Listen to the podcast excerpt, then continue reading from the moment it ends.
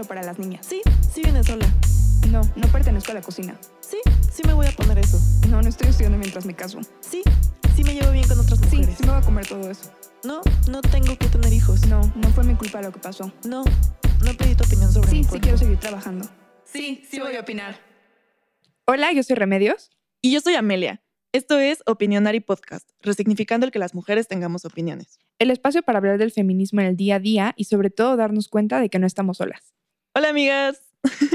El día de hoy vinimos a platicar un poco sobre este tema del mito del amor romántico que nos habían pedido mucho, Eh, porque justamente, no sé si a ustedes les ha pasado, pero aquí a Reme y a mí, esta cuestión de que creen que a las feministas, eh, cuando hablamos del mito del amor romántico es porque no nos gusta que nos regalen flores y odiamos el romance y no queremos tener este, escenas románticas o, o una pareja como de cierta forma tradicional o, o hasta por ahí, por eso dicen que seguramente todas somos lesbianas. O sea, como que tienen esta idea por alguna extraña razón de que a eso nos referimos. Entonces vamos a dedicar este episodio a explicar qué es esto del mito del amor romántico y por qué es tan malo. O sea, qué nos referimos con la parte negativa para que tengan claro, eh, pues que no, no es todo esto y, y también tengan muy presente como los daños que puede, pues que puede tener como consecuencia este gran mito al que todas estamos expuestas. Sí, y creo que es un tema muy interesante, creo que es algo con lo que todas crecimos de alguna manera porque está presente en todo, o sea, pensando en cultura, está en las películas, está en los libros, está en revistas, está en todos lados, y entonces crecemos con esta idea de que esto es lo que realmente queremos y es una deconstrucción, a final de cuentas, el, el darte cuenta de que también tiene cosas muy negativas, las cuales tienes que analizar y te tienes que dar cuenta de ellas. Así es, y es interesante también porque eh, aunque por supuesto por la cuestión histórica trae cargada esta parte como heteronormativa, Ujú. eh, también ahorita el hecho eh, que mencionaba, el de todas las feministas somos lesbianas, que obviamente es una broma y que no tiene nada de malo si sí lo eres, eh, justamente platicando con amigas que son bisexuales o lesbianas, estos mitos del amor romántico también afectan en relaciones Ujú. sexoafectivas entre mujeres o incluso entre hombres. Entonces, Claro. Es interesante también saber que si tú eh, tienes una pareja de tu mismo sexo, también puedes caer en esto, entonces estar muy consciente para no seguirlo replicando. Por supuesto, porque son modelos, a final de cuentas, como a seguir que tenemos y entonces estas ideas preconcebidas van a ser, van a moldear tu comportamiento, van a hacerte pensar que es como se tiene que ver una relación y realmente pues sí, o sea, digo, ante falta de muchas, eh, muchos ejemplos de parejas del mismo sexo o demás, obviamente acabamos cayendo en los mismos estereotipos. Sí, al final pues eh, siempre se, se demuestra como una relación tóxica, que sea, sea con quien sea, pero pues está relacionada con las relaciones.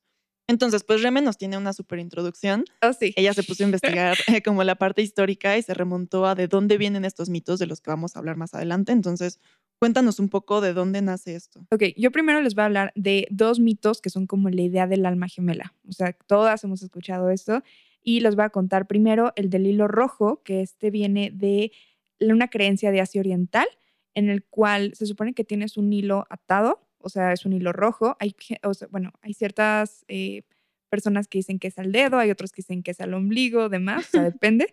Y se supone que este hilo te va a atar con otra persona y a- la otra persona va a ser esa persona que está destinada a estar contigo, por lo que va a ser como tu alma gemela. Y la idea es que se tienes, lo tienes que conocer, lo tienes que encontrar. Pero esto es esta idea preconcebida de que, o sea, ya tienes un alma gemela desde que naces, literalmente. Y la otra es la, es la idea del andrógeno. Esto viene en el banquete de Platón, en el cual explica que había una criatura que era mitad hombre, mitad mujer, y que vivían como en armonía. Pero después los dioses se enojaron y decidieron separarlos, por lo que quedaron las dos mitades vagando por el mundo y como que el objetivo final es encontrar a esta mitad para que estés como completo y junto. Entonces de ahí viene toda esta idea de el alma gemela. O sea, podemos ver que viene desde hace muchísimo tiempo. Entonces, sí, o sea, es esta idea de que solamente hay una persona Ajá, destinada para ti. Exacto, la parte de la monogamia también es algo muy interesante que, que viene de ahí, porque no sé ustedes, pero a mí eh, se me quedó muy grabado con un documental de Netflix que se llama En pocas palabras. Tienen varios capítulos como de 15 minutos cada uno. Y hay uno que habla sobre la monogamia y ahí explican cómo los seres humanos, igual que los monos, Ajá. Realmente, o sea, como que físicamente y químicamente y biológicamente, no estamos hechos para tener solamente una pareja en la vida. O sea, y, y ahí te explican las razones por las cuales, eh, en cuanto a psicología, en cuanto a biología, en cuanto a todo, mm, simplemente no estamos diseñados así, pero la sociedad, la religión, etcétera, nos metieron en la cabeza que vas a llegar virgen al matrimonio porque te tienes que guardar para una persona que lo que dices, que hay un amor de tu Ajá. vida, este, que una sola persona está hecha para ti, entonces, pues eso también es peligroso y viene de ahí, Sí, ¿no? totalmente. Es una idea aparte muy, es este ideal, ¿no? De esa persona va a ser la indicada porque solamente hay una persona en este planeta que es la indicada para ti, ¿no? Oigan, a ver, pero quiero hacer un paréntesis. Con esto de la monogamia no me refiero a que todas las relaciones deban ser abiertas o que estoy como en contra de tener una relación monógama, no. Confiesa, Amelia, claro que es cierto. No, la verdad se me hace un concepto bastante interesante, pero no, de hecho yo en mi relación actual somos monógamos, o sea, solo estamos los dos con, con nosotros mismos, ¿no? Pero eh, eh, sí, o sea, me refería más como a la parte del pasado, o sea, que no sea una pareja para toda tu vida. Claro. Eso es lo que creo que es un poquito dañino, sino que puedas ir teniendo diferentes experiencias con diferentes personas, las que tú quieras, el número que tú quieras es ilimitado. Pero eh, sí, o sea, si tú decides ahorita que solo quieres estar con una persona y esa persona contigo, está perfecto. O sea, si hay una infidelidad dentro de ese acuerdo entre ambas partes, también está mal. O sea, no Claro. me refiero a que completamente deba ser abierto siempre y no. Sí, no, solo esta opción, o sea, más, más que opción es esto de conocer a más personas antes de decidir qué es lo que quieres. Sí, a lo largo de tu vida, o sea, no tiene que ser durante el mismo periodo de una relación con alguien. Exacto. Y bueno, después de eso ya podemos, eh, obviamente en esos tiempos y muchos tiempos después, eh, tenemos que estar conscientes de que el papel de la mujer era muchas veces eh, pues, mucho más complicado que el del hombre, ¿no? Por el rol de género y todo, podemos pensar que, por ejemplo, muchas, o sea, bueno, es más, hasta años muy recientes realmente las mujeres no podemos tener propiedades. Por lo tanto, era obligatorio, si querías casi casi sobrevivir bien, había una necesidad de casarte, o sea, porque no podías tener propiedad. Entonces era la única como opción que tenías muchas veces, Ujú. generalmente, era casarte. Y de aquí, entonces, si es que te llegabas a casar por amor y no solamente por necesidad o por, sabes, comodidad o algo así, entonces era como esta idea de, wow, o sea, si de verdad lo amas y de ahí viene como esta idea romántica de decir, sí te casas, pero te estás casando por amor. Y ya era como un plus, ¿no? O sea, Sí, como, wow, el ideal que todas quisiéramos. Justo era el ideal. Y ya hasta después, mucho después, que llega la emancipación económica, entonces cuando realmente ya se le da mucha importancia a los sentimientos, porque entonces ya no solamente te tienes que casar por necesidad o por interés, ya lo puedes hacer por amor. Y entonces, o sea, de aquí viene todavía más esta idea de lo importante que son los sentimientos y esta idea también de si tú lo vas a elegir porque lo amas, tiene que ser un amor que dure por siempre. Ok. Entonces, o sea, esto más o menos como súper chiquito, resumen, es para hablar de cómo se ha ido transformando más, ideas, más o menos esta idea de cómo llegamos a esta idea de romanticismo con una única persona que va a existir para ti. Claro, y esto de la parte en la que el hombre era el único que tenía propiedades y dinero y demás, y, y por lo tanto dependías de encontrar una pareja para tú Ujú. sobrevivir, me remonta también a- al hoy en día, que son las historias de Disney Ajá. o las historias de los príncipes y las princesas, porque sigue siendo esta misma representación de que el príncipe azul es el salvador, es el fuerte, es el valiente, es al que necesitas como para que pues, te salve o, o puedas tener una vida digna. Y la princesa, que es la mujer, pues obviamente es la más indefensa, es la débil, es la que necesita que la salven, también de cierta forma es la recompensa del príncipe y, y al final pues simplemente es una representación de eso mismo, que yo creo que viene de ahí. Totalmente. Y aparte, pensemos en esto, muchas historias, eh, si son de mujeres, giran en torno al amor, o el amor es una Mm. parte muy importante de su historia. O sea, como que la conclusión es, se casó y vivió feliz, ¿no? O conoció al hombre de su vida, o conoció al amor de su vida, ¿no? Mientras que muchas historias de hombres, eh, o sea, bueno, para dirigidas a niños o demás, eh, son aventuras y son otro tipo de cosas. El amor puede ser tal vez parte, pero es una parte muy secundaria, mientras que para las mujeres es una cuestión muy importante, es como muy fundamental, porque de eso depende la felicidad muchas veces. Sí, y justo me- esto me recuerda al episodio en el que platicamos eh, con una mamá feminista, en el episodio de Soy mamá y soy feminista, que platicamos con Jimena, porque ella nos platicó eh, que justamente esta cuestión del matrimonio que todavía vivimos hoy en día, en el que parece que las mujeres arrastran a los hombres para casarse y los obligan, mientras ellos solo tratan de escapar y ser como el soltero eterno, pues viene desde los niños, o sea, porque lo que mencionas, a las niñas nos enseñan desde chiquitas que ese es tu objetivo en la vida y te lo idealizan durante toda la vida, mientras los niños están preocupados por otras cosas. Claro. Entonces, pues claro que cuando llegas a esta edad, nosotras tenemos cierto interés por ese aspecto y ellos no, entonces se sigue replicando este estereotipo de que nosotras somos las que nos queremos casar y los estamos amarrando y ellos tienen que escapar y, y es una cosa horrible porque a mí me parece que si te estás decidiendo casar o simplemente estar en pareja, pues es porque los dos quieren, ¿no? O sea, como que esta gran figura de que la mujer está obligando al hombre y o estos chistes del látigo, ya sabes. No, o los pasteles de boda, ¿no? Se han visto imágenes sí. del pastel, o sea, que se salen los monitos y Ajá. la novia está como arrastrando al novio. Sí, y literal. Ay, ¿no? O, no sé, he visto playeras, por ejemplo, de se acabó el juego, ¿no? Y cuando se casa. Cosas así muy Sí, negativas, la verdad. O simplemente el, el nombre de las esposas de los policías, o sea, con los que las que te amarran las manos. eh, el nombre es por eso, o sea, el, el sustantivo de esposas es porque te atrapan y, y ya no bueno. te puedes separar.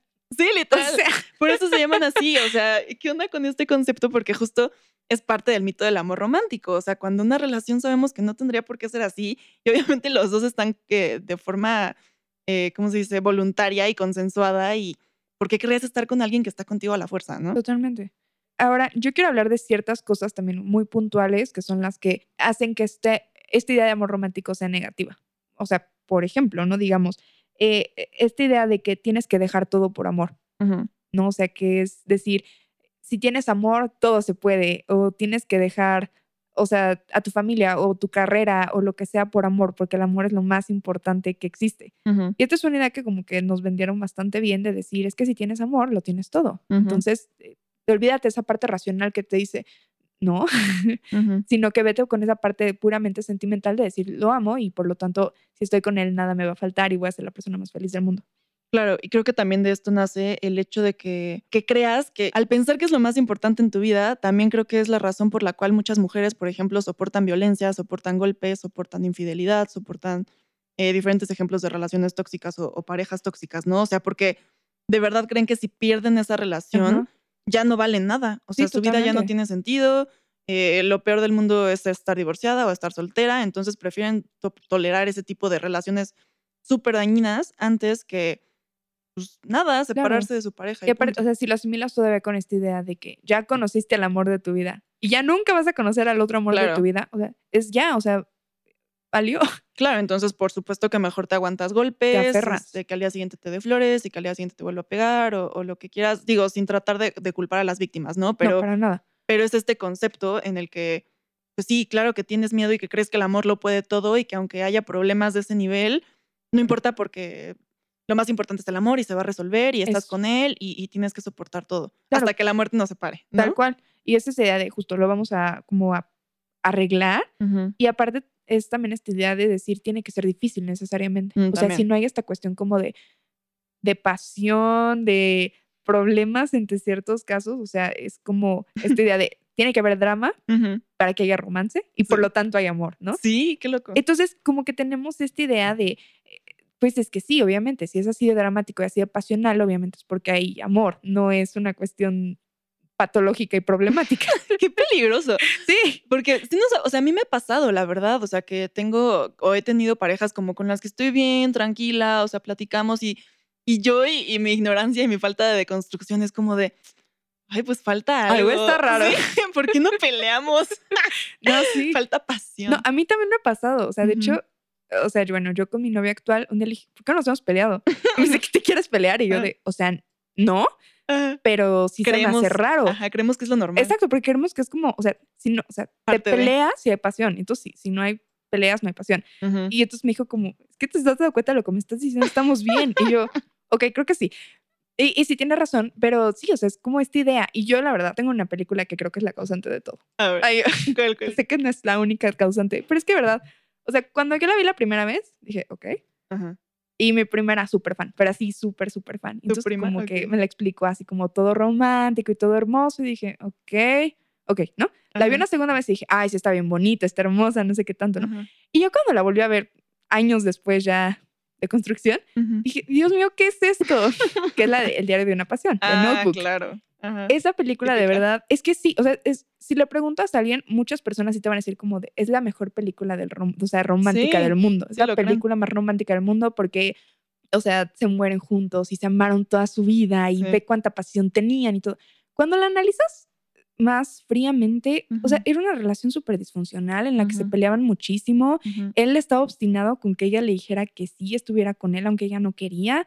Y después cuando por fin se separan, ¿no? Y ella conoce a alguien más que la trata bien, la quiere, es más, está dispuesto a perdonarla después de todo, es como, no, me voy a quedar con el que me trató mal todos estos años porque Es mi media naranja. Exacto, es, es, mi, es mi alma gemela y tenemos que estar juntos y voy a soportar todo esto y no importa, ¿no? Y entonces esta idea como tan, tan problemática, la verdad. Sí, totalmente. De decir, sí, claro, o sea, el amor tiene que ser difícil. En primer lugar, el amor tiene que doler muchísimo, ¿no? Si no, no funciona. Tiene que ser súper pasional. Y aparte eso, es ilógico. O sea, no, no entra la lógica. Si estoy pensándolo lógicamente, entonces ya no es amor. Sí, qué locura. Y de idealizarlo, o sea, porque creo que cuando lo vemos fríamente dices, no, pues obviamente alguien que te violenta está mal, este, alguien que te pega está mal, alguien que te dice qué hacer está mal. Pero cuando estás tan metida ahí, o sea, cuando ves, por ejemplo, de Notebook, eh, pues justo lo, idealizas y aparte el, protagonista es guapísimo y la época es súper padre. Y ella es súper bonita, entonces lo idealizas y no te das cuenta de que es una representación de violencia. Claro. Y yo justo tengo un ejemplo que ahorita me acordé una amiga hace varios años, una vez estaba empezando a salir con un nuevo chavo y me dijo como, oye, es que estoy preocupada porque no es nada celoso, o sea, nunca me dice nada, este, salgo con mis amigos y no me dice nada, no sé, siento que a lo mejor, pues como que no me quiere tanto. Y yo así como, ¿estás escuchando lo que estás diciendo? Sí, totalmente. O sea, estamos acostumbradas, o ella estaba acostumbrada a los celos por sus parejas anteriores o por, pues, por todas estas películas, ideas del mito del amor romántico. Entonces, en cuanto un hombre e, es saludable en ese sentido y te dice, pues puedes tener los amigos que quieras porque eres libre de hacer lo que quieras, piensas que no te quiere tanto. Claro, no, y es que creo que sí pasa, o sea, de verdad es, o sea, como que lo han vendido muy bien, esta idea de eh, te cela porque te ama, te trata mal porque te ama, o también eh, lo que decimos del amor te va a cambiar, ¿no? O sea, de, ay, bueno, es que tal vez sí es grosero y todo, pero va a cambiar, porque se va a dar cuenta de que te ama realmente y va a estar dispuesto a cambiar por ti, lo cual o sea, no es cierto, ¿no? Sí. Entonces, creo que también lo que dices de las expectativas, o sea, inalcanzables o imposibles es muy importante. O sea, muchas veces el amor romántico está más en la expectativa y en la imaginación que en la realidad. Y nos quedamos como con esta idea de decir es que en mi mente todo está bien, o si pasa esto, todo va a estar bien, en lugar de ver las cosas como son realmente y decir, no, a ver, o sea, algo está mal. Y aparte tendemos a justificar mil cosas y demás. O sea, como que sí viene acompañado de muchas, eh, muchas cuestiones muy negativas. Sí, peligrosas. Y muy peligrosas realmente, porque aparte caer en ese círculo después no poder salir. Porque aceptar esta idea de que te ama por esto y ta, ta, ta. Y entonces, si él te trata mal, él es el amor de tu vida y de, entonces ya no vas a conocer a alguien más, entonces quédate ahí. Y es lo que dices, es justificar y es decir, no, aquí me quedo porque nunca más voy a conocer a alguien más porque esta persona es el amor de mi vida necesariamente. Porque nuestro hilo rojo nos une sí. y ya no hay de otra. Exactamente, sí, totalmente. Qué locura. Justamente también estaba leyendo que otro de los mitos eh, dentro del amor romántico es esta creencia de que los polos opuestos se atraen y entienden mejor, que es algo que todas hemos escuchado. Y, y, que a lo mejor en ciertos casos puede llegar a ser cierto, aunque no creo que tan literal, pero es parte de este mito, o sea, el hecho de que a fuerza si te encuentras con alguien que es completamente diferente a ti, van a ser los más felices. O sea, y, y, es raro también, porque también eh, yo creo que en la realidad, pues las, las relaciones largas también funcionan muchas veces porque tienes cosas en común. Yo también lo creo. ¿No? Entonces cuando empiezas a salir con alguien y dices, ah, este es mi media naranja porque me complementa, como la canción, ¿no? este, porque somos polos opuestos, porque tiene todo lo que yo no tengo, también es peligroso. O sea, creo que, o sea, por, si te vas como con esa esa inercia, pues también vas a, vas a irte al, contrario, o sea, nunca vas a encontrar a nadie que tenga cosas en común contigo. Y también me parece peligroso por la parte en la que crees que te va a complementar. O sea, como que crees que tú estás incompleta, entonces necesitas a alguien que te aporte lo que tú no tienes. Claro. Porque creo que eso nos lleva incluso a, un peligro de decir, yo estoy mal en este sentido y necesito ayuda, entonces le voy a cargar la responsabilidad a mi pareja para que lo solucione y así yo pueda ser feliz. Totalmente. O sea, cuando al contrario, sabemos que tienes que estar bien tú para poder estar bien con alguien más, ¿no? Que es algo que ya hablaremos más adelante, pero, pero es muy peligroso porque viene de aquí este hecho de que es como un rompecabezas y que la otra persona te va, te va a traer lo que tú no tienes y tú a ella, entonces se vuelve un círculo de codependencia eterno. Totalmente. No, y es que creo que ay, es, es, es muy complicado, o sea, las cuestiones del amor y aparte lo que dices de los polos opuestos se traen otro muy general, es como el amor no se elige. Yo no había escuchado no eso. escuchado eso. Es como esta idea de que tú no eliges de quién te enamoras. Una cosa ah, así como bien dramática de es que puede tener que tenga sentimientos irracionales y eso es el mm. amor realmente, ¿no? Y eso también me parece a mí muy grave, porque es decir, el, o sea, puede que sea una persona tóxica, alguien que no sepa estar contigo, que te haga sentir mal o, o que no te ayude a ti como a tu felicidad a crecer, pero es esta idea de pero es que si lo amas, ¿no? Y entonces encontré así una, una frase muy dramática que decía como, es que amar a alguien no necesariamente tiene que ser estar con él. Y yo, ay, ¿no? Ok. Pero si lo ves, pues sí tiene razón, o sea, a final de cuentas. O sea, puede que tengas ciertos sentimientos hacia una persona, pero si no, no te está aportando, no te está ayudando a ti como persona, no tienes que estar con no esa tienes que estar con esa persona. O sea, Claro. no necesitas, o sea, volviendo un poco a, no necesitas el amor para ser feliz, no necesitas el amor para cumplir todas tus metas, no necesitas el amor para ser completa, además, ¿no? Yo la verdad es que, digo, mis épocas de soltería han sido las mejores, o sea, bueno, no las mejores así, 100%, o sea, pero a lo que voy es, he tenido muy buenas épocas también, o sea, no es necesario realmente, ¿no? Solamente idealizamos esta idea de, es que seguramente sería más feliz si tuviera una pareja, o cuando tenga pareja todo va a ser perfecto, ¿no? Sí. en lugar de fijarnos en cosas muy positivas que también tenemos. Y esto también siento que viene mucho el amor romántico, de decir lo más importante va a ser el amor siempre. Sí, totalmente. Y justamente también está la falacia de la entrega total. O sea, esta idea de que te tienes que olvidar de tu propia vida y, y que te tienes que adaptar completamente a la otra persona, porque todo gira en torno al amor y a esta relación, ¿no? Lo que mencionas es lo más importante y cuando lo encuentras vas a encontrar la felicidad. Entonces, pues pensándolo así, por supuesto que todo lo demás da igual. O sea, si tienes que dejar tu carrera, la dejas. Si te tienes que cambiar de país, te cambias. Este, si tienes que, si te dice que no le gusta que tengas el cabello negro, te lo pintas. Este, si te dice que no le gusta que te vistas así, te lo cambias, porque todo gira en torno a esa relación y a esa persona. Entonces, pues claro que tendría sentido cambiarlo todo para que esa relación esté bien, ¿no? Totalmente. Y fíjate, eso me lleva a otro punto, que es, eh, dicen que antes, bueno, no dicen, más bien, los matrimonios anteriormente se arreglaban por cuestiones de conveniencia o también por cuestiones, pues como, ¿sabes? Tema, o sea, temas, sí, de conveniencia, pero también era una cuestión mucho de práctica, ¿no? Ok. Porque te tenía esta idea de que los jóvenes enamorados son estúpidos. ¿no? Y entonces, por lo tanto, no van a buscar a la pareja adecuada y también van a hacer este tipo de cosas estúpidas. Van a echar literalmente su carrera por el drenaje o ese tipo de cosas. Entonces, como que sí me puse a pensar y dije, ok, o sea, no estoy a favor de que se arreglen los matrimonios, sinceramente. Pero eh, sí siento que el amor también, como que esta idea del amor romántico, sí te hace estúpido al final. Sí, medio pasa y aparte se junta con la parte hormonal. También, Obviamente, totalmente. O sea, tu cerebro sí está sacando ahí algunas sustancias que te están haciendo medio tonto, medio tonta. Sí, totalmente. Y entonces, digo, creo que también por eso vale la pena preguntarnos, ¿y después qué pasa, no? O sea, eh, tenemos que conocer que primero hay una época como de enamoramiento, lo que dices de las hormonas, en las que se segregan ciertas hormonas, que es como todo es perfecto, todo es precioso y ta, ta, ta.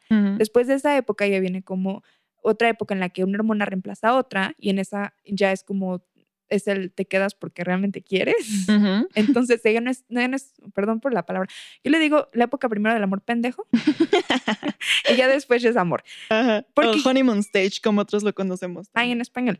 Este, Pues la etapa de la luna de miel. O Bueno, sea, la etapa de luna de tres, miel, está bien. Tres y cinco meses que estás así embobada. es más, puede durar más, puede llegar a durar hasta dos años. Ah, órale, Ajá. ok. Este, y en esta época como que todo es perfecto, todo es amor y hay muchas cosas de las cuales no te das cuenta, como que no les das importancia que puede Ujú. ser tu pareja, ¿no? Es como, ay, no importa, etc. Cuando se pasa esta etapa es donde realmente viene lo decisivo. Es cuando conoces a la persona y dices, ok, tiene estas virtudes, tiene estos defectos, ya los conozco y a pesar de esto estoy con esta persona porque la quiero y porque me hace bien, me trata bien, me la paso bien, demás, ¿no? Ujú. Entonces creo que también eso es muy importante. O sea, el preguntarnos, bueno, ¿y qué pasa después, no? Porque muchas veces en las películas y todo, llegan a la boda y ya. Y se ¿no? acaba. Sí, fin. Felices para siempre. Claro, o sea, fíjate, mi papá de chiquita siempre nos da, o sea, bueno, como que yo nunca entendía de chica, pero ves que las películas de Disney siempre acaban como con la boda, ¿no? Y el príncipe perfecto. Y mi papá nos decía, es que el príncipe no es perfecto. O sea, el príncipe se va a levantar tarde los domingos y mm, va a ser cochino y, ¿sabes? Y eso no lo muestran en las películas. Y yo como que era papá, ¿qué te pasa? No es cierto. Pero sí es cierto. O sea, al final de cuentas es, tienes que conocer qué, qué es esa persona. O sea, qué pasa después del vivieron felices para siempre. Obviamente no va a ser fácil. O sea, va a haber cuestiones complicadas y va a haber cuestiones que vas a tener que hacer ciertos sacrificios, demás, ¿no? O sea, no es una cuestión que sea como siempre va a ser perfecta y todo va a ser ideal, ¿no? No es un cuento, a final de cuentas. Entonces tenemos que también dejar de idealizar esto y tenemos que estar conscientes de esta cuestión, como dices, hormonal. O sea, no puedes tomar decisiones importantes. Porque estás muy enamorado. Tienes que realmente ya estar como Consciente. exacto, consciente de todo Racional. para tomar decisiones muy importantes, ¿no? Claro. Porque hay, hay mujeres que deciden casarse en esta etapa, por ejemplo, y realmente no conocen a la persona. Ujú. O irse a vivir juntos, o mil cosas, ¿no? Que creo que sí es importante que nosotras tengamos como conciencia de decir, ok, estoy en la etapa de honeymoon. de pendejez, ¿ok? Estoy, estoy, estoy pendejada. Entonces tengo que tomar mi tiempo y eh, esperar, a final de cuentas, a conocer bien a esta persona. O sea, va a haber cosas que me encanten y me sigan encantando, va a haber cosas que digan, ay, esto sí me molesta, y, pero la puedo pasar. O va a haber cosas que de plano digas, ¿sabes qué? No puedo. O sea, sí, está bien. No puedo se y vale. Exacto. No, y también es importante esto porque es parte de los mitos. O sea, justamente esta idea eh, opuesta, el hecho de que la pasión es para siempre o esta etapa es para siempre, también es parte de los mitos del amor romántico. Sí. O sea, el pensar que diario te vas a sentir igual y vas a escuchar pajaritos y vas a tener mariposas en el estómago hasta que cumplan después de 50 años juntos y, siempre va a ser todo maravilloso y vas a escuchar música de fondo, también es un mito que nos han vendido y pues no va por ahí. O sea, las relaciones cambian, las personas cambiamos, eh, evolucionamos, maduramos, entonces una relación no tiene que ser así tampoco todo el tiempo. O sea, como perfecta. Y eso me lleva también a, ah, bueno, el que es perfecto, porque lo que tu papá te decía, bueno, es que el príncipe no es perfecto, pero pues chance que se levante tarde los domingos no lo hace menos imperfecto. Me parecería mejor. O sea, lo odiaría si me despertara a las 8 de la mañana el domingo. Pero, y, también eso es curioso, porque justo ahorita, justo ahorita estoy, estoy viendo una serie que se llama The Marvelous Mrs. Maisel, que se las recomiendo mucho, está en Amazon Prime. Eh, y justamente me dio mucha risa una escena porque ella al principio está, es en los 50 esta serie, entonces, pues ya sabes, está casada, ama de casa, este, ideal, perfecta, todo maravilloso. Este, y ella cuando se acuesta a dormir con su esposo, se acuesta maquillada, arreglada, se ve súper bonita, se espera que su esposo se duerma, se para, se va al baño, se pone los tubos, se desmaquilla, se pone la mascarilla, se acuesta y deja la ventana como un poquito abierta, este, la cortina, para que el sol la despierte y así se pare antes de que el esposo se despierte y no la vea. Y otra vez va al baño, se maquilla, se arregla, se peina, se todo, se acuesta. Y ya para que cuando él despierte la vea maravillosa. O sea, nunca en su vida la ha visto fea, entre comillas, porque pues sería menos perfecto.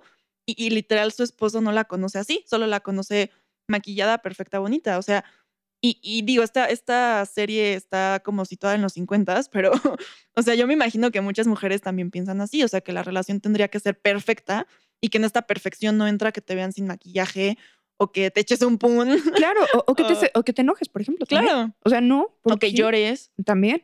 O lo que dices, o sea, también eruptamos. Sí, exacto, exacto. O sea, también. Sí, o, que, no sé, o sea, o que no sepan que las mujeres también hacemos popó. Claro. No, sí es cierto. Y hay que pasar por esos momentos incómodos. O sea, la verdad es que sí, el primero es como de, ching, qué pena. Pero después agarras confianza. Sí, ya después, ya después estás acostumbrada. Sí, exacto. Y para los dos lados. O sea, también sabemos que los hombres huelen y, no son perfectos y... O que esto es parte de la perfección, ¿no? O sea, no sé. Claro, que, Es, que es real a final de cuentas y que no es, un, no es un cuento de hadas idealizado en el que todo es perfecto. Y va a haber sus cosas positivas, va a haber sus cosas negativas. Lo importante también es eso sí es importante, es fijarnos que estas cosas negativas no sean cosas muy negativas. Claro, o sea, cosas muy tóxicas. No sé, creo que, creo que es importante también eso, o sea, como este límite entre estoy muy feliz y esto es real y esto es bueno, ¿no? Nos conocemos y demás, y esto de ya caer en una relación tóxica, tampoco. Sí, totalmente. Y de hecho tenía, por ejemplo, eh, este, esta cuestión muy usada todavía entre broma y broma, como de decir, ay, es que mi novio no me deja hacer esto. Como, ay, no, es que mi novia no me deja. Yo, yo lo he escuchado mucho como con amigos, así como de, ay, este, no sé, por ponerlo como pretexto muchas veces, como de, ay, oye, ¿quieres venir a esta fiesta? Ay, no, es que mi novio no me deja, este, no, no, mejor no. No sé, cosas así. O sea, también, pero, pero como esta, no sé cómo llamarlo, como esta idea de que tu pareja es tu dueña. Y como que le tienes que pedir permiso, casi, casi como si se convirtiera en tu mamá o en tu papá en el momento en el que decides estar en pareja. Totalmente. Y como que le tienes que preguntar o como que eh, eh, te tiene que dar permiso, tiene que acceder absolutamente a todo. O sea, no sé, porque en cierto nivel creo que sí es parte de la comunicación. Por supuesto que si algo le molesta a tu pareja, pues puedan hablarlo y puedas decir, ok, pues chance dejo de hacer eso. Pero no tanto como un permiso y como un me tiene que pues me tiene que dar permiso, literal, ¿no? O le tiene que parecer y si no, no lo puedo hacer. Y eso es muy importante, o sea, aunque estés en una relación increíble y todo, mantener como esta cuestión de justo tu autonomía, es decir, yo voy a decir qué hago con mi tiempo libre, por ejemplo, porque a mí eso me pasaba mucho en mi relación tóxica. Como que él asumía que todo mi tiempo libre tenía que ser necesariamente para él, o sea, forzosamente, y entonces se enojaba si no pasaba eso, ¿no? Entonces, o sea, si llegué a un punto en el que literal casi casi le tenía que pedir permiso, así de, oye, no tienes nada planeado para tal, porque fíjate que quisiera ver a mis amigas, así. Y pues, o sea, es, es una práctica terrible y súper tóxica y muy complicada. Y la verdad es que caes también en esta idea de que entonces él piensa que entonces... No lo quieres. No, más bien que sí tienes que pedirle permiso de alguna Ah, manera. O sea, que sí, que está bien que le pidas permiso. Y entonces el día en el que no le avisaste, entonces es como peor o malo, ¿sabes? Ok, O claro. como que lo tienes que estar escondiendo. O sea, yo me acuerdo también de, "Eh, ¿dónde estás? "Mm, No, pues con, en la escuela o cosas así que dices, o sea, en, en primer lugar no tienes que estar mintiendo a nadie porque es tu vida, pero en segundo lugar, ni siquiera es tu papá o quién como para, Sí. ¿no? Sí, sí. Entonces creo que sí. Y, y yo, bueno, yo ahorita mi relación actual es como, te aviso que voy a hacer tal cosa. Sí, si quieres, Es- ¿no? o sea, te- por eso te digo, o sea, es como, te aviso que voy a ir a tal lugar. Y, o sea, aunque sea el día que quedado de vernos o algo así, bueno, no que habíamos quedado de vernos, pero así como de, no sé, un día de tiempo libre, digamos, entonces, como de, tengo otros planes, lo siento. ¿no? Entonces, creo que es muy importante mantener esta autonomía. O sea, aunque estamos en la relación perfecta, es muy importante no perder eso de vista. Y creo que pasa mucho al revés también. O sea, por ejemplo, muchas mujeres, como esta, digo, no me quiero escuchar machista, pero como esta figura de la novia tóxica, eh, pues, pues pasa y es una consecuencia de lo mismo. O sea, el hecho también. de que sean, sean o, o seamos o hemos sido muy celosas y muy posesivas y muy controladoras con nuestras parejas, eh, pues también está mal, obviamente. O sea, el hecho de que tu novio te tenga que pedir permiso para ir a una fiesta o para Sí, salir claro. con sus amigos no es sano. Es que opera de los dos lados. O sea, eso también es cierto. O sea, a ver, los celos operan de los dos lados. Y una relación romántica, eh, o sea, amor romántico opera de los dos lados. O sea, también para nosotras, justamente, es muy fácil caer en decir, oye, este, pues, cambia por amor. ¿no? O sea, no sé, sé que te gusta tal cosa, pero a mí no me gusta, entonces tienes que cambiarlo, tienes que dejarlo. Entonces, como que creo que también eso es muy cierto. O sea, hay posturas que pueden ser, pues, de, de los dos lados. No es necesariamente una cuestión de, de género, el amor romántico más bien es como una construcción y tanto es de los, o sea, tanto es una construcción social y todo que lo que decimos, o sea, puede operar también para parejas del mismo sexo, no tiene Sí. nada que ver directamente con género necesariamente. Que creo que sí hay roles de género impuestos que, la- que afectan bastante, pero eh, en sí es, sí es, es la interacción entre dos personas, eh, eh, como en una relación. El tipo de relación, exacto. Entonces puede ver que sea, o sea, puede que sea al revés, digamos, ¿no? O sea, puede que una figura dominante sea la femenina o además, pero no es necesariamente, eh, o sea, sí, más bien es como cómo interactúan esas dos personas, Sí. siento. Sí, sí, sí. Oye, usted no sé qué opines, pero mira, otra creencia que me encontré del mito del amor romántico es la creencia de que si se ama, se debe renunciar a la intimidad, en el sentido de que no, puede, no pueden existir secretos entre pareja y las dos partes deben saber todo sobre la otra. ¿Qué, qué opinas de eso? Porque a mí sí, también me causó conflicto. O sea, como que dije, pues obviamente no, o sea, no tendrían por qué saberlo todo y está mal pensar que, que tienes que contarle absolutamente todo y saber todo de tu vida, como lo que mencionamos, de dónde estás 24/7 y con quién estás y como si fuera tu papá o tu mamá, ¿no? Pero por otro lado, pues también creo que sí es parte de la, o sea, de una relación sana, tener comunicación. Justo, o sea, creo que este es el, el punto intermedio. O ver, es muy sano tener comunicación y poder hablar de todo. O sea. O sea, el- yo creo que también el, no tener secretos muchas veces es no guardarte las cosas que te molestan, por ejemplo, ¿no? Podría ser, pero también creo que es muy sano que también tengas tu intimidad. Ahorita me recordaste que yo, por ejemplo, tengo una amiga eh, con la que en algún momento de nuestra vida me di cuenta de que todo lo que yo le contaba, como de mi vida personal, se lo contaba a su novio. Y yo al principio como que dije, pues sí, o sea, supongo que es normal porque pues es su novio, obviamente le cuenta todo y pues ni modo, ¿no? O sea, todo lo que yo le cuente sé que él también se va a enterar. Pero la verdad es que después que lo reflexioné más, ya no le contaba cosas a mi amiga porque yo no quería que él supiera. O sea, como que eran temas que ni al caso. Mi amiga era ella, él como que apenas lo conocía y pues me caía X, ¿no? Pero son temas que no le contaría a él. Y ya dejé de tener como esa relación tan cercana con esa amiga o de contarle cosas porque pues sabía que le iba a terminar contando todo a él y como que ya se me hizo un poco incómodo.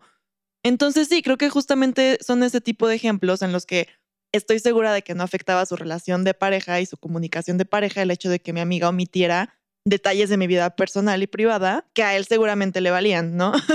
Entonces creo que va un poco por ahí eh, como este punto medio que creo que sí se debe lograr. Claro, porque entonces justo que siento en el otro extremo de decir, tengo que contar absolutamente todo. Y entonces también el día en el que no cuente algo va a ser como de alta traición casi casi. Y pues no es la idea. O sea, la idea es eso, que tengas cierta comunicación en las cosas que involucran sobre todo a los dos. ¿no? Pero que también puedas tener tu privacidad para otras cosas. Sí, totalmente. No sé si viste, por ejemplo, la película de Cindy la Regia. sí la vi. Sí la- yo también. Cabe, resaltar que no es una recomendación porque la verdad es un churro de película, pero ahorita me estoy remontando a eso porque, o sea, es una buena crítica, creo, a la sociedad mexicana y sobre todo la sociedad regia, porque pues justamente habla de esta sociedad del norte, donde lo más esperado para las mujeres es el matrimonio y todavía tienen como estas ideas bastante tradicionales. Y bueno, total, para no hacerles spoilers, eh, sí trata un poquito la película como del proceso de, de la protagonista de, pues de reivindicarse y de entender que eso no le va a traer felicidad, no Ujú. necesariamente, ¿no? Entonces, por ese lado está interesante. Este, no, no te puedo decir es una obra de arte, pero está simpática. Sí, bueno, o sea, que creo que también eso, o sea, ya hablando más de nuestra cultura, de nuestras películas, yo apenas vi una que iban a estrenar, no sé si sacaron o no, que era este veinteañera divorciada y no sé qué. Ah, sí, y yo, sí. qué combinación más absurda que Ajá. Menos de 30 años y ya estés divorciada. O sea, porque implica que ya te casaste. Es como que es de- por, ¿no? Y, y entonces creo que también es importante voltear a ver y decir, bueno, es que a ver, esta película sí está dirigida, dirigida a mujeres y me parece grave, la verdad. Pues fíjate que no la he visto, pero siento que también es una crítica, ¿eh? No sé. Bueno, yo No tampoco, sé. la verdad, o sea, yo tampoco la he visto, no, no, o sea, estoy juzgándola literalmente por su título, Sí. pero el título me pareció bastante alarmante, la verdad. Sí, sí, saca mucho de onda. Pero cuéntenos, si ya la vieron, cuéntenos que, que realmente de qué se trata. Sí. Mantengo la esperanza de que justo te, te enseñe que no Bueno, deberías ser la, la así. veré, ¿no? pero sí, o sea, como que me sacó mucho de onda que hable, o sea, tenga 20 años y ya esté divorciada. Sí, pues sí, qué locura. No lo hagan. O sea, no tiene nada de malo estar divorciada, pero simplemente no hay prisa, ¿sabes? O sea, Claro, y creo que también es importante eh, cuando hablamos de estos temas el decir, es que a ver, no es lo más importante, o sea, creo que hemos estado justo hablando de esto, a ver, o sea, sí nos venden mucho esta idea de que el amor lo puede todo y si tienes amor lo tienes todo, pero realmente no es lo más importante. O sea, a mí, por ejemplo, creo que me ha pasado varias veces que me doy cuenta que con mis amigas solamente hablo de relaciones y cosas, pues sí, como de amor. Y entonces es como decir, ¿por qué no hablamos de otras cosas? Sí. O sea, ¿por qué no tenemos otros temas? ¿Por qué no discutimos nuestras carreras o intereses o hobbies, otras cosas? O sea, como que sí tenemos mucho este chip de decir, estamos programadas para este tipo de cosas y las seguimos, o sea, pues, jalando desde cuándo, ¿no? De decir, lo importante es que me case, lo importante es conocer a una persona que me ame y tener, conocer a mi media naranja. Al final de cuentas. Sí, y aunque suene de, bueno, a mí me suena como súper antigua esta idea, pero justo el otro día, apenas la semana pasada estaba platicando con una amiga y tal cual me dijo así como, ay, es que estoy preocupada porque ya, ya voy a cumplir, este, va a cumplir 25 creo en octubre. Y este me dijo, es que ya, y este, como yo quería estar casada para tal, porque la mejor edad para tener hijos es antes de tal, pues entonces ya me estoy tardando y estoy muy preocupada. Y yo así como, ¿qué? o sea, No, y es que, o sea, digo, es que, o sea, yo también me saqué de onda apenas porque justo una amiga me dijo como, es que soy la única de mis amigas que no está casada. Y yo. ¿qué? Ajá. Como, ¿por qué? O sea, bueno, sus amigas, o sea, en un grupo de la prepa, ¿no? Y la- como ajá. que sí me saqué de onda. Pero ¿cuántos años tiene ella? Tiene 24. Ah, ok. O Sí, sea, está... Sí, o sea, la verdad como que sí, o sea, siento que sí sigue siendo muchas veces este, pues sí, este estereotipo a final de cuentas. Y la esta presión social, o sea, también Y se es me hace muy eso. feo que lo vean como un objetivo más y, y- punto, como un check, ¿sabes? Ajá. Una palomita en la lista y, y que digas, ah, bueno, es que ya me tengo que casar, me toca, denme mi anillo, este, ya estoy enrocada, eh, este, ya, ok, ya, ya tengo éxito, ya todo está bien. O sea, como, ¿por qué? O sea, si no encuentras a tu pareja con la que puedas hacer un plan de vida, ¿por qué forzarlo? Solo como por el hecho de que ya te Ujú. tienes que casar porque la sociedad lo dice. O sea, por, o sea, como, ¿por qué, por qué tendría que ser un, un, un must? ¿no? Claro, es una imposición y a final de cuentas también el amor romántico lo vuelve una aspiración, ¿no? De decir, es que tengo que casarme o tengo que conseguir tal cosa forzosamente. Y entonces creo que, creo que eso es lo tóxico del amor romántico, que te lo venden como que es lo que necesitas sin cuestionarlo. Claro, porque entonces de ahí viene que te sientas o que critiques a las mujeres que son solteras y que ellas tienen, yo qué sé, 40, 50 años y que están felices. O sea, viene de dos lados, ¿no? A lo mejor ellas están felices y la sociedad las critica porque creen que no pueden ser felices porque están solteras.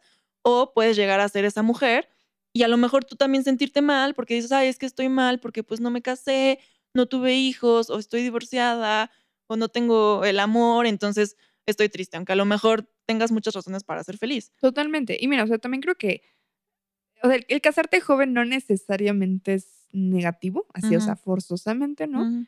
Eh, solo, pues eso, siento que tal vez te faltó tiempo para desarrollar ciertas cosas, tu carrera, tu independencia, además, ¿no? Pero no, o sea, yo no creo que sea algo necesariamente negativo, siempre y cuando no sea bajo estos, o sea, bajo estas ideas de amor romántico, ¿no? De decir, eh, es que me cela mucho y me trata medio mal, pero la verdad es que me ama porque es, es, mucha, hay mucha pasión aquí. Y con tal de casarme, I'm in. Claro, o te digo, hay mucha pasión y entonces claro que es el indicado, ¿no? sin cuestionarlo y sin pensar en realmente es el, o sea, es el, es el adecuado, no. A mí por eso creo que te digo, la de El diario de una pasión es una, es una gran película para, para darte cuenta, porque o sea, si lo ves como dentro de la película, las intenciones de él son como todas románticas y todo amor, ¿no? Es decir, la ama realmente y se da cuenta de eso y está dispuesto a luchar contra todo por ella.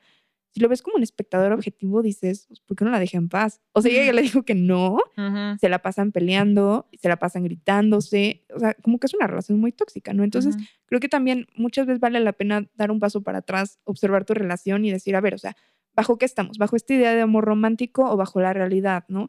Y, trabajar las cosas si se puede. Y si no, la verdad es que vale más la pena estar bien contigo misma que estar necesariamente con alguien solo por expectativa o solo por ilusiones o solo porque ya llevo tanto tiempo que qué voy a hacer. O sea, o ya estoy grande y pues ya me tengo que casar o tengo que ver qué sigue, ¿no? Entonces, creo que eso, creo que es, es dejar de priorizar por un lado el amor como lo más importante para las mujeres.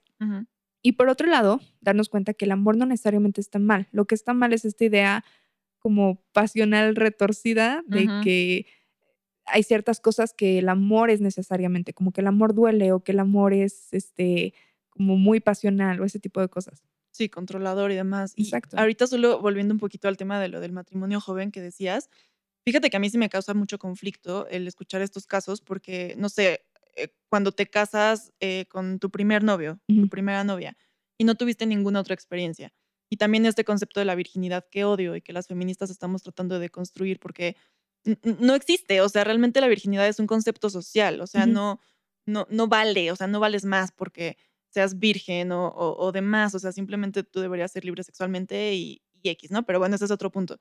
Pero esta parte de la monogamia, que también es un mito del amor romántico, o sea, de que solo hay una persona para ti, eh, una persona con la que estás destinada a estar toda la vida, etcétera, etcétera, me parece muy peligroso, o sea, porque no sé, yo que he tenido la experiencia con mi primer novio, que claro que tenía mi fantasía de tener una vida con él y casarme y tener hijitos y tener una casa y demás cuando teníamos 15, 16 años, eh, pues a partir de ahí he tenido muchas relaciones con otros hombres, con otras personas, he conocido más de mí, he conocido más de lo que me gusta, de lo que no me gusta.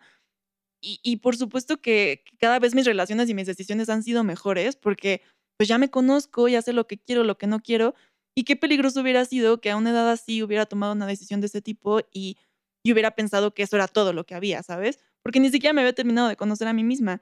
Entonces, a mí sí se me hace peligroso. O sea, si bien, pues no puedo juzgar a las mujeres o a las personas que toman esta decisión como de pasar el resto de su vida con la primera pareja que tienen, híjole, yo, yo sí las invitaría eh, a, conocer más, a conocerse más, a, a viajar, a estar solteras, a, a, tener relaciones con diferentes personas, o sea, incluso por la parte sexual, yo qué sé, pero como yo sí creo que de esa forma es la única forma en la que vas a encontrar a la persona que sí es perfecta, entre comillas, para ti, porque pues entonces sí ya descartaste, ya sabes lo que sí, lo que no, y, y ya tienes como cierta madurez en ese aspecto, ¿no? Y creo que lo que acabas de decir es lo, así la clave, ya te conoces a ti misma. Sí. Y eso es muy cierto, o sea, ¿qué tanto te puedes conocer a los 20?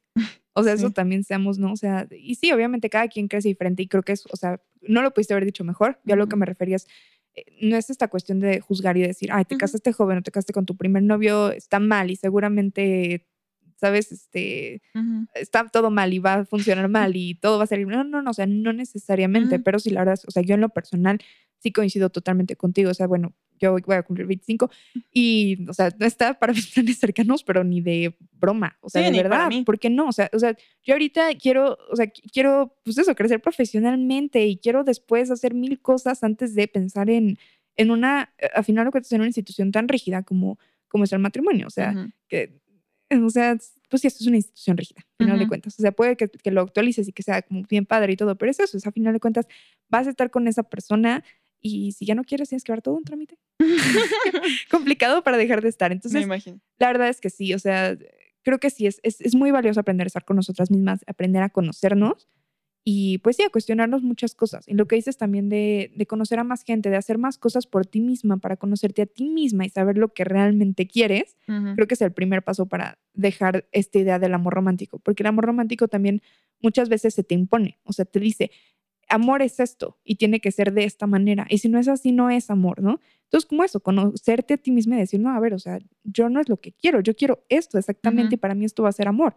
Entonces, creo que... Justo. y que no todas las relaciones tienen que ser iguales. Totalmente. O sea, definitivamente yo no busco lo mismo que tú buscas en una pareja. O sea, cada quien tiene su definición de amor y, su tipo de relación y, muchos tipos pueden ser sanos. O sea, no tiene que ser uno.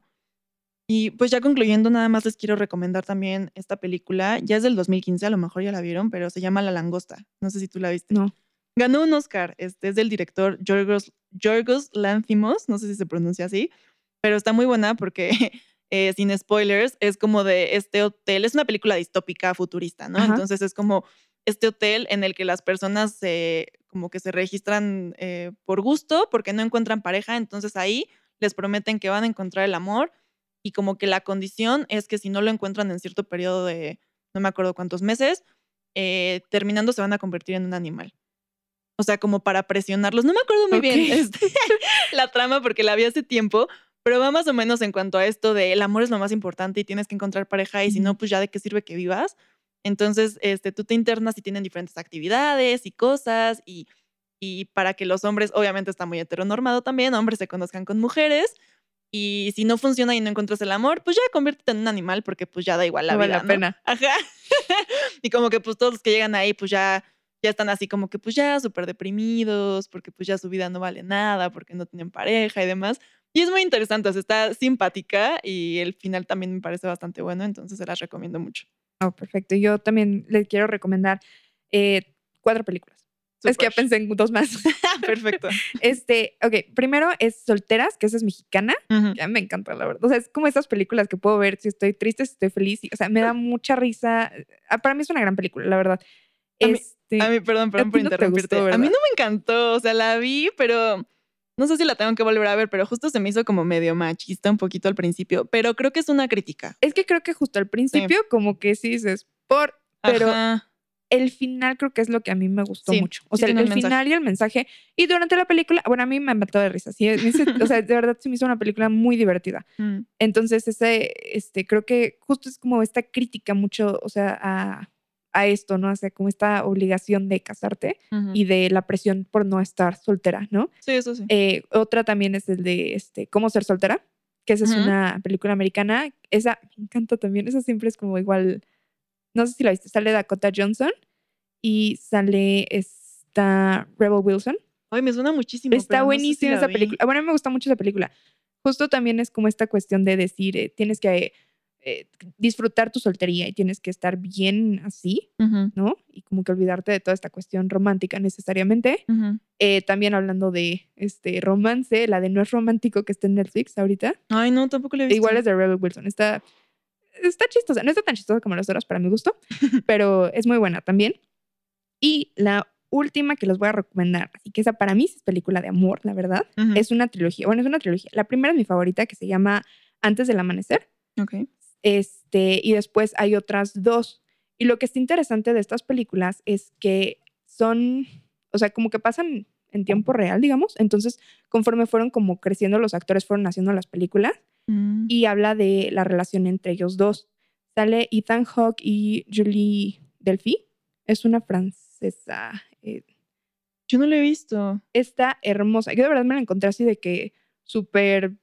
O sea, sí, Julie Delphi. Y es. O sea, me la encontré así como sin querer, literalmente en un DVD, así de que compré y dije, ay, se ve bonita. Y ya la compré, de hecho compré la dos. Y entonces ya cuando la busqué, dije, desde como la segunda parte de, y dije, ay, entonces busqué la primera parte y me enamoré. O sea, esa, esa para mí es una película muy, este, muy romántica, la verdad. Pero no del mito, o sea, no del amor romántico. Justo no es el amor romántico. O sea, creo que eso es lo que está interesante. O sea, tiene su parte como medio, ok, un poco. O sea, al principio sí como que dices, ok, ¿no? Parece que va a ser una película así clásica, súper romántica. Y ya después como que, o sea, construye interesante. El final es increíble y las otras dos también, porque creo que te hablan mucho de esto como de un amor real. O sea, sí te hablan de un amor como de un encuentro muy mágico, pero al final de cuentas sí te hablan como este amor real de que las personas crecen y cambian. Y por otro lado, que, o sea, aunque sea la persona adecuada, tal vez no puede estar con esa persona. Entonces, a mí me encantan, de verdad. Sí se las recomiendo mucho si pueden verlas. Ah, qué padre, las voy a buscar.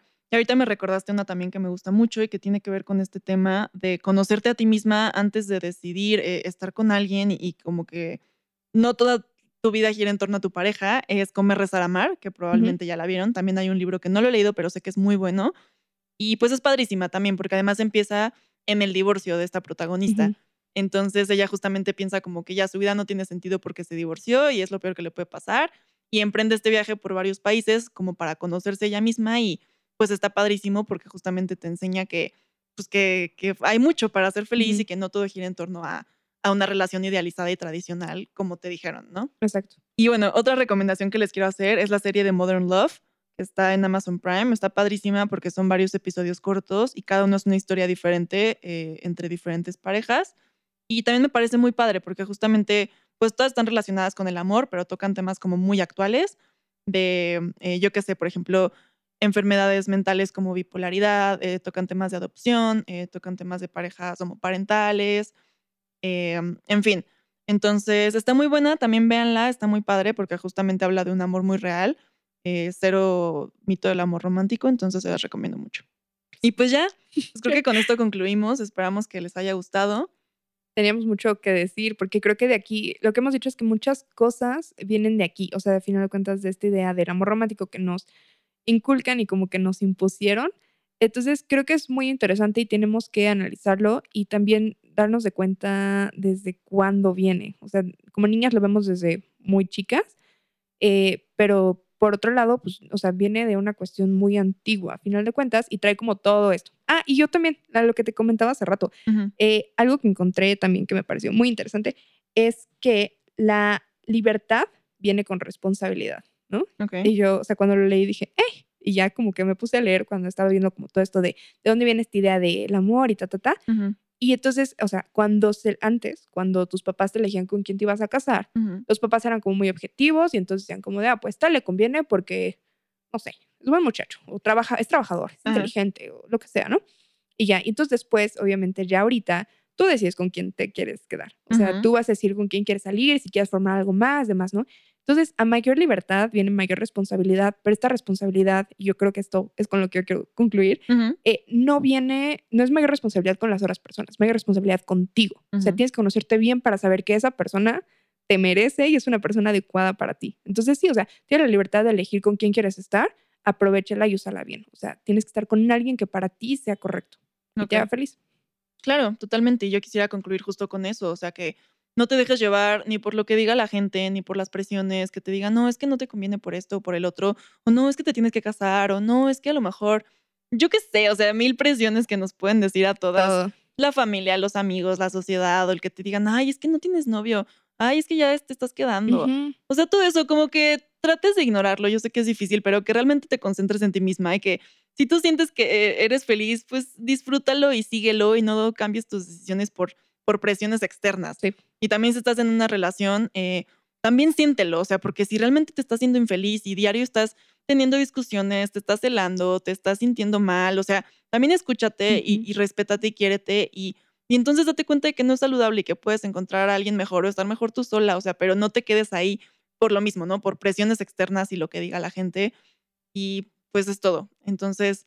Sí, no lo idealicen. No, no, sí, exacto, no, no idealicen el amor y simplemente pues vivan, sean felices, traten de, disfrutarlo porque para eso es, o sea, para eso son las relaciones al final. Y bueno, pues muchas gracias por escuchar, amigas. Muchas gracias, adiós. Bye.